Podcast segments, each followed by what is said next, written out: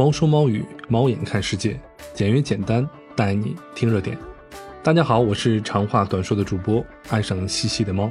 近段时间以来，美国孟菲斯动物园大熊猫丫丫的身体状况广受国内网友的关注，引发了大家热烈的讨论。网友都在呼吁申请丫丫回国养老。三月十三日，美国公示丫丫和乐乐回国的相关申请，丫丫距离回国又近了一步。那么，申请又有哪些相关的具体内容呢？现在老猫就给大家来讲一讲。美国鱼类及野生动物管理局 （USFWS） 收到一则来自孟菲斯动物园的申请，具体内容为：申请人申请将一只圈养繁殖的雌性大熊猫、一只雄性大熊猫的遗体以及大熊猫身体提取的生物样本转交给中国的动物园，以促进该物种的繁殖或生存。这份文件的公示期于三月十三日正式开始，为期三十一天，截止四月十二日。公示期结束后，美国鱼类及野生动物管理局将发放许可证。那么公示结束后，那距离丫丫回国还会远吗？究竟什么时候他们才能真的回到祖国的怀抱呢？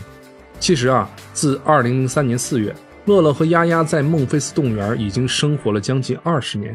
现如今，他们已经二十二岁，相当于人类八十岁，已经进入了中老年。其实，在二零二二年十二月。美国孟菲斯动物园就宣布，将把旅美大熊猫丫丫和乐乐归还给中国，结束二十年的租借期。然而，旅美大熊猫乐乐却未能等到回家的那一天，于今年的二月一日，永远的离开了我们，再也回不到我们祖国的怀抱。鉴于乐乐的突然离世，我们也加紧了他们归国的相关事宜。我们在三月十五日已经派遣两名专家前往美国，去照顾并护送丫丫回国。知情人士称，如果四月七日合同到期前能把丫丫回国的所有手续办理完成，那按时回国甚至提前回国都是有可能的。那有些网友可能会问了：大熊猫回国为什么这么麻烦？具体需要哪些流程呢？为什么需要这么久的时间？大熊猫被租借到国外后，若要申请回国，一首先需要相关单位向中国的野生动物保护协会提出申请；二。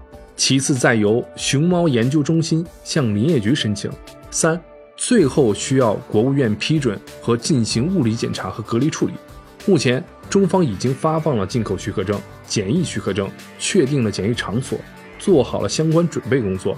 北京动物园也已经做好了迎接丫丫回来的各项准备，也包括丫丫的社牛邻居萌兰，而丫丫也在努力的干饭，等待着回国。大熊猫作为我们的国宝、国兽。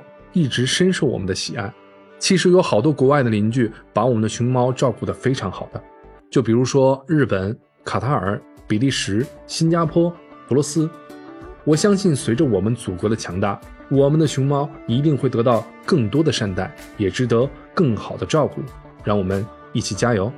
今天的热点我们就讲到这里。我是长话短说的主播，爱上西西的猫。我们下期再见。